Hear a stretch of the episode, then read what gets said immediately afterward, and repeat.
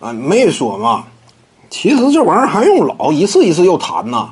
罗斯条款、指定球员续约条款，这不一目了然摆在那呢。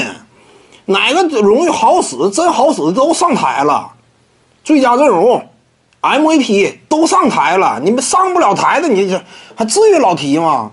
什么没拿着啊？啊，对于勒布朗詹姆斯来说，职业生涯没拿着最佳第六人，非常大的遗憾呢。不可能的嘛，对不对？啊，连续效力二十年，居然说呢一次最佳第六人都没入选过。看来是个污点，能说这话吗？还是那句话吗？你起码是啥呢？劳资双方都认可，对不对？罗斯条款呢？MVP 只要拿过一个，立刻就能进。最佳阵容入选两次也能进。全明星首发在新秀期内你就入选两次也好使。